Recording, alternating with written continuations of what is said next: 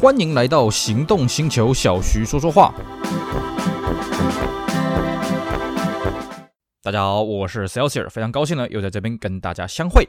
今天我们继续来跟各位聊 Toyota Crown 这一台车子的故事。这款车呢，它是日本史上生产周期最长的国产车。那么它也成为日本人的共同回忆了哦，不管是警车、出租车啊、计程车，或者是自己的高级车啊，都有皇冠的身影。所以我们才说说啊，呃，你跟任何一个日本人讲到 Toyota Crown 这个车子呢，他一定会跟你讲一堆有的没的啊、他们都会有很多可以聊的话题啊。那么今天呢，我们跟大家来聊聊 Toyota Crown 第二代的车型啊，它的故事。然后第二代的皇冠呢，它其实跟第一代的完全没有关联啊，它只有一开始的引擎发动机呢是共用的，但是到了后来的小改款之后呢，那个引擎发动机完全更新了啊，而且它的外形的车身还有底盘呢，基本上是没有什么太大的关联了啊，因为。第一代呢，它是一九五五年出来的，那么尤其是它在外销北美遭遭受到很大的挫折，那么把这个挫折的经验呢化作第二代改款的这个要素，所以呢，第二代呢跟第一代的基本上，如果两台摆在一起啊，你真的是看不出来有什么关联了啊，光是外观的这个完全不一样啊，而且呢，第二代的皇冠它开始有专属的皇冠的车标，就是一个皇冠的标志，那么第一代的皇冠呢，不好意思，它并没有所谓皇冠的标志啊，它车头只有写所谓的 Torpedo 啊，那么。第二代之后呢，开始为了要塑造它车款的形象，开始有专属的 logo。那么第一代的线条呢，基本上是抄袭这个美国的凯拉克。那么第二代呢，为了要跟竞争对手脱颖而出，所以第二代的车身呢，诶，坦白说了啊、哦，看起来好像有那么一点美国车的调调，但是你又具体又讲不出它到底抄谁的啊、哦。所以也就是说，丰田。打算自己设计出车身，而且它的设计功力也越来越强悍了啊、所以第二代跟第一代呢，你把它摆在一起呢，你真的是感觉不出来，嗯，这个真的是改款嘛？你会觉得这是两款完全不同的车子啊，不管是外形，不管是内装的配备，呃，不管是车身的大小啊，这个完全是不一样的了啊、那么第二代的皇冠，它的设计思维当然跟第一代完全不同。最主要是什么？那时候日本进入了所谓的高速化的时代啊。我们在上次有跟各位讲，第一代皇冠呢，它在开发也也好，它在这个实际销售的时候也好了，日本是没有高速公路的啊。日本第一条高速公路明神高速呢，是因为这个东京车呃不是东京车展的东东京奥运啊，在发展出来的啊。一九六四年东京奥运，所以才盖了这个第一条的高速公路。也就是说呢，在此之前呢，日本对于高速这两个字呢是很陌生的。但是呢，这个丰田在开发第二代皇冠的阶段，那个时候还在卖第一代皇冠嘛，啊，他当时就。预想到说，其实随着日本的景气的发展，像我们上次跟各位讲的，日本在战后迎来第一波景气叫做神武景气。那么那个时候呢，日本又迎来了第二，准备迎来第二波的景气叫做演武景气。啊，那么他们就觉得说，这种高级车的市场会越来越大，所以呢，这个高速的这个高速化是不可避免的。换句话说，那个时候丰田知道，我们第二代呢不能像第一代那样子啊，开上去美国高速路该爆的地方都爆了，不该地方。不该爆的地方也爆了啊、哦，这个不可以的。所以呢，第二代的皇冠它基本上是对应高速化的道路。可是呢，说是这样说了，那难不成你把整个开发团队弄去美国吗？哦，你说现在啊，像像韩国车的这个 Hyundai Kia 啊，都跑去欧洲开发了嘛，对吧？那是现在啊，以前那个丰田哪有这种人力物力啊，是不是？所以那个时候怎么办呢？没关系，我们自己来。所以那个时候丰田呢就自己去搞了所谓的这个高速化的测试道路了啊、那听起来这样讲啊，反正你就是道路铺一铺而已嘛啊，这个这个这个环境弄一弄，弄好设施就好了嘛，各位。没那么简单啊！对于一个只会走路的人，你要让他练习跑步，其实这个风险是很大的啊。我们举个例子，当时日本政府要盖所谓的明神高速，然后后来变成东名高速，就是把明神高速延伸到到东京嘛啊，名古屋到神户变成名古屋到东京。那么日本政府呢，在铺设高速公路的时候，那个时候他们也也来做了一些高速化的测试啊。当时他们搞了一台很神奇的车子，宾士啊，Mercedes-Benz 啊，奔驰的 300SL Goldwing。不要怀疑，因为当时日本政府讲说，哎呀，我们要测试高速路的状况嘛，啊，高速公路的各项的对应嘛，所以要搞一台超级跑车。当时超级跑车最贵的什么啊？就这个啦，啊，就这个三百 SL Going 了啊。那你会说，哎，为什么不买法拉利，买 Porsche 啊？那个车子太罕见了啊，买一台 Benz 啊，大家都公认的品牌。那么这台车呢，在日本的高速道路上面做测试呢，下场非常的惨。为什么？全毁啊！因为大家不习惯这种长时间的高速的这种操控的这种习惯。所以对头台来讲，他们其实也是背负了很大的压力啊。尤其什么？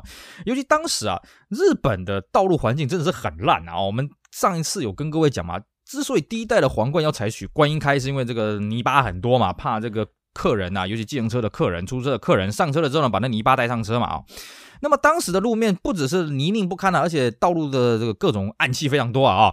据说了啊，据这个有个有个消息指出啊，当时第一代皇冠在开发的时候啊，这个测试者了啊，这个上路测试的时候，曾经有过这个呃这个中钉的超级记录啊啊！这个两个小时之内啊，中了二十颗钉子啊，非常的夸张啊！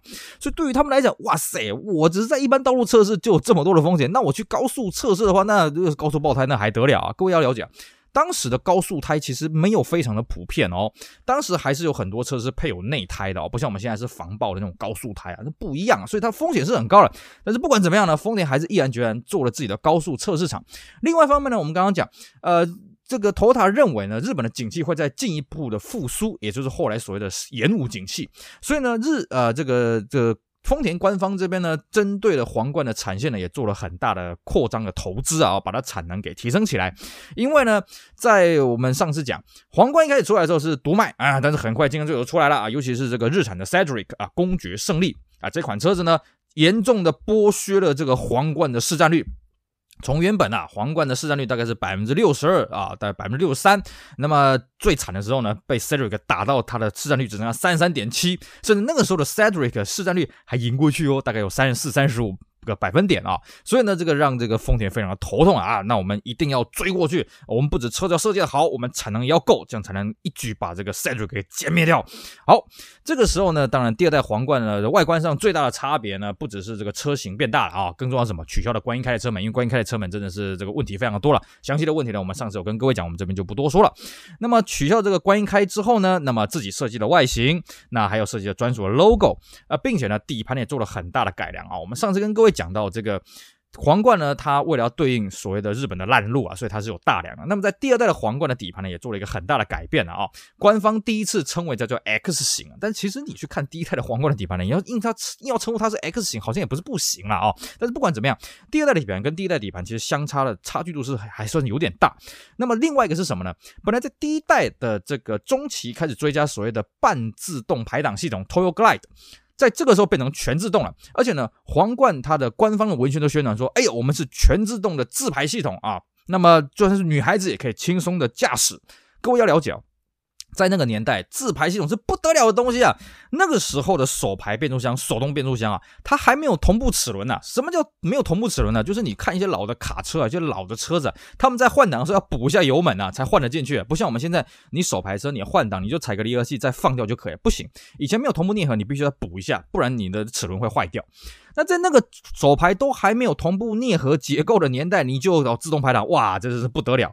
那么另外一点呢，哎，他也搞的所谓的俊男美女牌，哎，算不算俊男我不敢讲啊，就是说他也找了名人来代言，这个一代言就是二十几年，这谁呢？日本当时很有名的演员叫做山村聪。那么女孩子找谁？找吉永小百合啊。那这两个搭档呢，一搭档搭档到这个八零年代啊，才才这个皇军玉女的组合才结束了啊。那不管怎么样。透过这些宣传的方式呢，再加上它的售价比起上一代更加的便宜，哎，果然呢，在推出来之后呢，慢慢的把这个市场慢慢一步一步把它拉回来，拉回来，拉回来。当然了，他把市场拉回来，那人家 Cedric 不是省油的灯嘛，对不对？而且后来的这个所谓的 Prince 的 Gloria 啊，也步步进逼啊，当然这促成了后来皇冠的不断的改型，这个我们等一下会跟各位讲。那么这个皇冠呢，在第二代的时候还是保留了这个商用车的车型啊，包括所谓的 Crown Van 啊，甚至还有皇冠的小小卡车啊，所以这个是相当特别。但到后来第三代呢，这些车型开始逐渐的没落，并且在后面几代呢就被取消掉了啊。不过呢，你现在去看一些这个日本的老车的杂志，你还看到，诶，为什么皇冠这么高级的车还有这个这个这个旅行版啊？这个是货车哦，Van Crown Van，还有这个小货卡的版本，就相当的有趣啊。那么我们刚刚讲。皇冠呢，在这个第二代开始这个推出市场之后，慢慢的把市场市占率慢慢给拉回来。那么它的对手也不是等闲之辈啊，哦，所以呢，皇冠呢在小改的时候呢，这第二代皇冠在小改的时候，它做了一个很重要的变化是什么？它推出所谓的 M 型的引擎。那我们在研究日本车都会知道嘛，其实日本车尤其是 Toyota，它在底盘代号的第一码通常是它的引擎的代号了哦。像我们讲这个皇冠第一代叫做 RS RSD 是为什么呢？因为它的引擎是 R 型的。那么一开始第二代皇冠叫做 RS 四十 RS 四十一，因为它配的也是 R 型的引擎。那可是各位你看到这个第三代、第四代到一直到这个第大概第第第第八代左右，都还是所谓的就改成 M MS 多少是为什么？因为它推的是 M 型的引擎。那么在这个皇冠第二代小改之后，首先推出了第一代的 M 型引擎了哦，这个直列六缸发动机，那这颗引擎一直用到九零年代都还在用。那么这颗引擎呢，算是这个皇冠开始配上六缸了，因为大家会觉得说，哎，这个呃高级车呢四缸好像还不大够，要六缸才够，而且呢，这不是皇冠所讲的，嗯，这个呢是他的对手所讲的，就是他的宿敌尼桑的 Cedric。Cedric 呢，比起皇冠呢更早一步推出了六缸引擎，而且呢，它更厉害是什么呢？它为了要塑造它六缸引擎的地位，所以呢，它把车身也拉大。做出了所谓的这个 Cedric Special 啊，Cedric Special 算是当时日本第一款啊三字头的车型。什么叫三字头的车型呢？各位，你去看日本的汽车的照片哦，你会看到它的车牌上面会写个地名，然后后面地名上牌啊会写个地名，然后再写个数字。那比方说所谓的品川三百、品川五百，那么三跟五的差别就是它车身的大小啊。以现在的规范来讲，三字头跟五字头差距是什么？三字头是车长四米七以上，车宽一米七以上，车高两米以上，排气量超过两千 CC 的，那你必须要挂三字头，而且是任何一个符合就得挂三字头了啊、哦！所以你会发现，哎，怎么有些小车怎么还挂三字头呢？尤其是一些欧系车了啊、明明小小短短的，哎，为什么它挂三字头？因为它车宽太宽，或者它排量太大了啊、所以呢，在当时，Cedric 它是第一台日。日本国产的三字头的车型啊，这个是轰动武林啊，Cedric Special 这个形象非常好啊。那最对于这么强力的市场呢，这个皇冠它只好做出一些对应了啊。那么首先一个呢，它先推出所谓的性能版啊，Crown S。那 Crown S 这个车子呢，哎，它算是日本第一台啊，Sport Sedan 啊，运动化的性能房车。当然，你说现在我们市场上运动化型房车什么一大堆嘛，是不是啊？什么房车市场都已经快泡沫化了，你这房车再不做点运动化，谁要买啊？在当时是不得了的事情啊！而且呢，Crown S 它也配到了前碟啊。哦，各位听到前碟好像也没什么了不起，现在摩托车都在前碟了，是不是？当年也是不得了的东西啊。更重要是什么？Crown S 啊，它的这些这个运动化的设计呢，包括它的发动机也有做一些更改，那么让它的输出更强。甚至呢，它到最后干，为了要证明它真的是有这个实力，干什么呢？去跑比赛啊！一九六三年呢，这个日本推出了第一届的日本的 GP 的赛车，皇冠 Crown S 啊，就直接拿冠军了。那么第二届呢，也是这个到。报了很多奖项回来啊，让大家见到哇，这个车子不仅是高级啊，真的是性能啊，所以 Crown S 呢，哎，广受日日呃这个日本市场的欢迎。但是呢，这对于我们刚刚讲的 Cedric Special 这个车子，不好意思啊，你是一个这个性能主打的，不好意思，我是高级主打，我还是长轴型的车身呢，对不对？我排线都这么大，哎，你影响不到我。那么另外一方面呢，这个 Prince 它的 Skyline 哦，就是我们现在讲的 Skyline。这个车子呢，衍生出高级版本叫做 Gloria。那后来呢，Gloria 也不断的在进化。那么进一步的让这个皇冠本来是这个市场最高级的车子，哎，慢慢的它有这个 Cedric Special，有这个 Prince 的 Gloria，哎，开始这个竞争者不断的在挑战它的地位，怎么办呢？那我们也只好强化我们的装备了。于是呢，皇冠推出了更高档次的车子了啊。那有鉴有鉴于呢，这个日产搞的是这个直六两千八百 CC 的 Cedric Special 嘛，是不是？好，那我们也。搞我们要玩就玩更大一点，我们不止在小改的时候搞这个 M 型的直列六缸二点零的引擎，我们来搞个 V 八吧。于是呢，就一搞就搞到底。所以第一代的皇冠啊，这第二代的皇冠推出了这所谓 Crown V eight 这个车型啊。那么，而且它这个引擎还是第一呃日本第一颗全铝合金的引擎。而且它的配备就更不用讲了啊！日本第一个自动大灯啦，日本第一个电动窗啦，还有可以选配所谓的动力方向盘，哇，都让大家大开眼界。但是呢，Crown V8 让大家大开眼界，还有一个是什么？它的价格非常贵。当时呢，它卖到一百六十万日币啊！啊，它是第二贵的国产车。各位想说啊，那当时第一贵的国产车是什么东西呢？嘿嘿，各位一定猜不到，呃，不是我们刚刚讲的那个对手什么 Gloria，也不是那个什么 Cedric Special，是什么？是 Skyline。不要怀疑。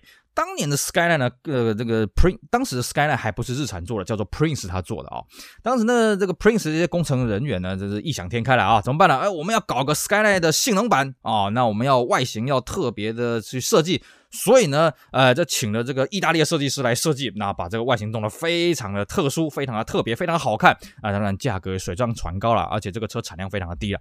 基本上 Skyline Sport 这个车子，你就把它当做现在的，嗯，比方说 LFA 这种车子吧，反正它就是个超级跑车，不要管它。也就是说了，在正常人可以买到的车子来讲呢，Crown V8 是当时日本国产车最贵的车子。但是呢，它推出了之后呢，销路出乎意料的好啊！哎呀，这个可让这个竞争对手 Gloria Cedric Special 的这个颜面无光啊！怎么办呢？没关系，我们也来搞军备竞赛吧。于是呢，这时候日产呢，有鉴于皇冠 V8 的这个销路越来越好呢，所以日产呢。决定专门推出来一款特殊的旗舰车啊！你这个 Crown V8 还是用皇冠的基础来发展，虽然说它其实有很多地方已经跟皇冠不一样了啊，但是基本上它车身的外形什么的啊，还是跟皇冠有所关联。那么日产玩更大，没关系，我从头开发一款车子，这款车叫什么？叫做 Nissan 的 President 啊！我把这个我我用专属的车型来打造，然后来进攻这块市场，我看你怎么玩。最重要是什么？那时候日产刚把这个 Prince 这间公司给弄下来啊，就是当时 Prince 因为他这个非常追求这个性能嘛、设计嘛，太浪漫了嘛，所以根本都不赚钱。那么 Prince 负债累累，那么日产呢，这个最后把 Prince 收购下来。那本来呢，Prince 在被收购之前呢，他获得了这个日本皇室的这个授权去开发天皇专属的用车。那开发是有开发出来了啊，不过呢，开发出来的这个成果呢，呃，不是非常的理想。啊、所以呢，这个日产呢，它就接棒下去，而且呢，它受到了这个皇室的，只能说是接续了皇室的这个特许，所以它推出了这个皇室专属的坐车啊、不仅是啊、不仅是所谓的 Prince Royal，那还有就是所谓的 Nissan President，主要是面向皇室，当然它也可以跟一般人贩售了。那么日产呢，它推出了这个 President。那么这个车子有皇室的加持啊，所以它的销售的地位啊非常的崇高啊。你 Crown 8算什么啊？你这个只是个平民的车子，我们这是特供天皇的啊，是不是？所以呢，这个军备竞赛继续升级。那么 Toyota 当然不甘示弱，就推出了 Crown V8 的后继车，叫什么呢？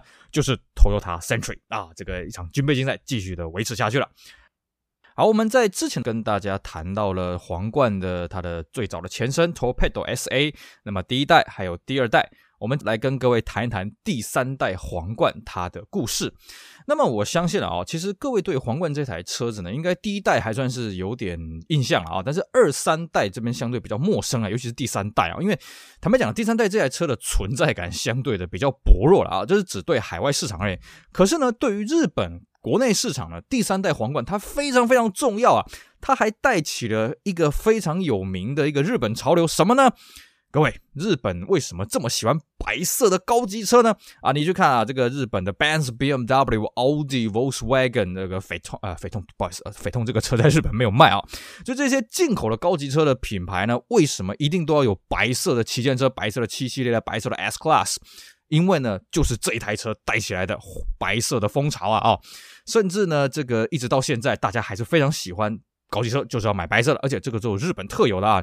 你去其他世界其他地方，当然你说中东地区呢，它可能为了、呃、这个日照的关系呢，它可能会比较选用浅色的车比较多。但是日本就是独爱这个白色的高级车啊，这就是这一代皇冠它所搞出来的东西啊。好，那这个这代皇冠究竟为什么会搞出白色呢？其实很简单啊，我们一款呢生产周期久的车子哦，不免在每次改款的时候都会遇到一个问题是什么？哎，我这个车会不会越来越年纪大，对不对？皇冠的第一代是一九五五年出来的，那一直到了第三代呢，也，也差不多十几二十年了，是不是？那这个车子它所吸引的客层，如果还是这么的年纪大的人的话，诶，那它市场会越来越小。为什么？年纪大的人有可能开不动车嘛，啊，可能这个消费力，呃，这个消费力不比不上这个年轻族群嘛？为什么呢？因为我们之前跟各位讲到啊，日本在战后呢得到了第一波的景气的发展，叫做神武景气。那么接接着神武景气之后，又来了一个叫做演武景气啊，那么让日本的这个民间的消费力。大增啊！尤其这个时候呢，已经距离这个二次大战结束已经二十年了啊！基本上日本的民间已经累积了一定的财富，尤其所谓的战后的婴儿潮。那么战后的婴儿潮呢，呃，他们到了这个时候呢，也开始出社会了，给社会更大的生产力啊，更大的发展的动力。所以呢，日本的消费力是越来越大的哦。有别于以前一二代的皇冠，那么第三代的皇冠呢，它所面向的客层有很大一部分是前座买家，因为你第一代、第二代那个时候，你一定要是大老板啊、大企业主啊，或者是你是当这个计程车的。这个乘客，出租车的乘客，你才有机会坐得到皇冠嘛？可到了第三代的时候呢，它有很多是属于这个前座型的买家。于是呢，这一代的皇冠一个很重要的诉求是什么？我要把产品给年轻化。那么产品年轻化当然不是你嘴巴讲讲，因为很简单嘛，你想要把产品年轻化，哎，你的对手那个 Cedric Gloria 他也会想要年轻化。尤其什么？因为这个时候呢，日产已经把他的宿敌就是 Prince 这间车厂给收购下来了啊。收购下来之后呢，它等于是如虎添翼啊。当时呢，这个日产刚并购了这个 Prince 的时候，还在广告上面大大灯，哎呀，我们变成这全日本最大规模的这个生产汽车的公司啊。哇，这个对手来势汹汹啊，是不是？所以对 Toyota 来讲啊，年轻化产品这是必然的趋势。可是不是嘴巴讲讲了，那要怎么样呢？哎，这个确实的落实下来呢？这个这件事情呢，在皇冠来讲是有个阴影的。为什么呢？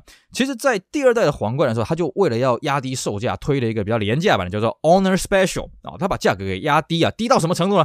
低到甚至比 Corona 啊，就是当时仅次于皇冠的这个车型的 Corona 呢。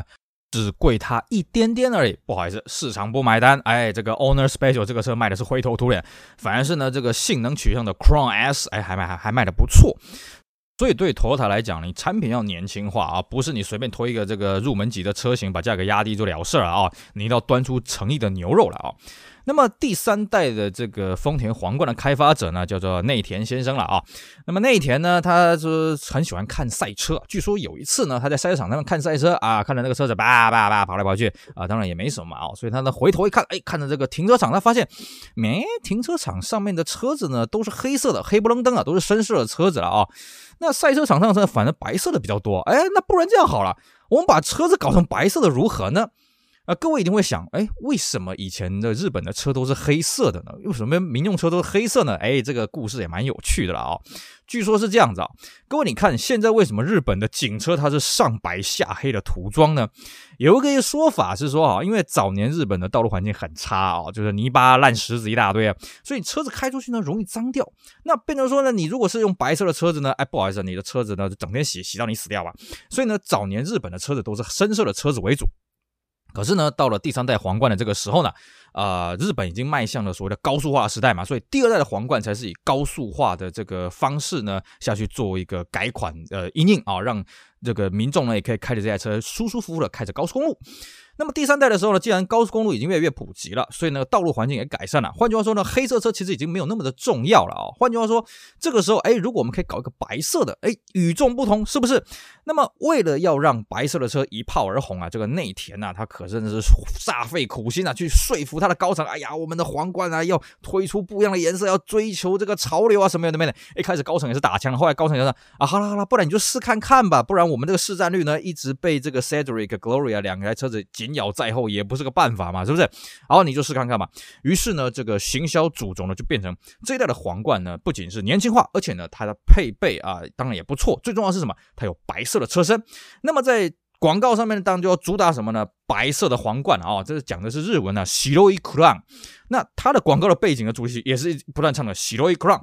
那么一开始呢，它推出的这个广告呢是这个结婚啊，因为日本人各位都知道嘛，哎，日本那个结婚呢一定要搞得很白啊，这个搞得这个好像我们这个华人的丧礼一样啊，甚至呢我们之前就有闹过笑话，就是我们这个呃这个台湾的这个朋友呢结婚呢邀请日本朋友来，哎。 马上递上一包白包，哎呀，这个呃，这个家长这边气死了啊！当然这是文化不同啊。对日本来讲呢，结婚是很神圣的，而且他们也很洋化，所以他们会把白色呢象征是纯洁，所以在结婚当中，白色是一个代表色。那么呢，这个广告当然也就用这个结婚的这种背景的这个故事啊，来衬托出白色的皇冠，然后它的高雅，它的尊贵。那么之后呢，还又配了什么的滑雪场地啊，雪也是白色的嘛，对不对？总而言之呢，就是告诉大家，哎呀，其实这个车子呢，你可以这个自己开，开车带着全家人出去玩啊，开车去走婚礼的车子啊，什么都非常的适合。果然呐，这个是一炮而红啊！而且各位要了解啊，在此之前呢，日本的车子是没有什么白色的啊。各位会说，呃，不对。日本的商用车呢，白色的非常多，而且基本上了哈，也只有白色可以选。你去看日本的商用车，呃，这个大卡车也好啦，或者那种小货车也好，几乎都是白色的。呃，这是原有原因的了哈，在这个皇冠。变成白色的主打色之后，很久好几年之后呢，因为白色的油漆大降价，所以日本的商用车采用白色的啊。但是在皇冠变成白色的这个当下呢，不好意思啊，日本的商用车也都是深色的啊，这个白色并不是主打。所以说在当时呢，哎呀，给大家一个非常耳目一新的这个看法，哇，有这个白色的皇冠。那么行销的这个主轴这个代言人还是我们上一代所讲到的这个山村聪跟吉永小百合啦。那山村聪当然就是当老爸嘛，吉永小百合当然当女儿嘛啊，那个老爸带着女儿出去啊。啊，非常的和乐融融呢，也标榜说这一代的这个啊，这个 tour glide 啊，这个自排变速箱的女孩子一样是可以开的。所以呢，这个诉求呢，成功的这个打入了消费者的心中了啊。所以当时有一句话是这么讲啊。同样是花一百块钱在做车了，人家日产呢是傻傻的花了七十分的钱在研发，那么三十分的钱在宣传，那么丰田呢是用三十分的这个研发，七十分的宣传，哎，果然一炮而红啊！这一代的皇冠呢，成功的打入人心，而且也让日本人接受高级车就是要白色的啊，就是从此而来的。那么另外一点呢，这一代的皇冠呢还标榜什么呢？既然日本已经迈入所谓的高速化的时代，所以呢，我们也要象征的，我们不仅可以高速行驶的非常的舒服，而且重点是我们要很安全。所以据说了哦，这代皇冠呢，为了要一续之前这个第一代皇冠这个外销美国失败的这个前耻啊，哦，那么这一代的皇冠有卖到北美有，那么当时他又。通过了这个美国的安全基准，并且丰田又自己追加了很多项安全基准啊哦，那么具体言之呢，因为这些安全基准也是这个结构上的东西嘛，如果你眼睛看得到，就是它小改之后呢，它开始配了所谓的三点式的安全带了啊，那还有这个这个车椅的这个头枕啊，在当时都是划时代的东西啊，而且更重要的是这一代的这个皇冠的底盘呢，它又经过大幅的改造。我们之前讲啊，第一代的皇冠呢，它的这个底盘呢，这个是有大梁的底盘，那么第二代呢是做的比较像更像 X 型啊，第一代。有点像 X 型，第二代更像 X 型。那么到了第三代的皇冠呢，它做了一个这个这个造型又不大一样啊，这个设计的不大一样。更重要是什么？这个第三代皇冠的底盘的主结构呢，一直沿用到第九代啊，一直沿用到九零年代都还是这个结构啊，哦，所以你就可以知道这个底盘的设计呢有多么的先进了啊，那当然了，各位一定会觉得很奇怪，哎，凭什么这个底盘会运用到第九代呢？其实这边要跟各位讲一下。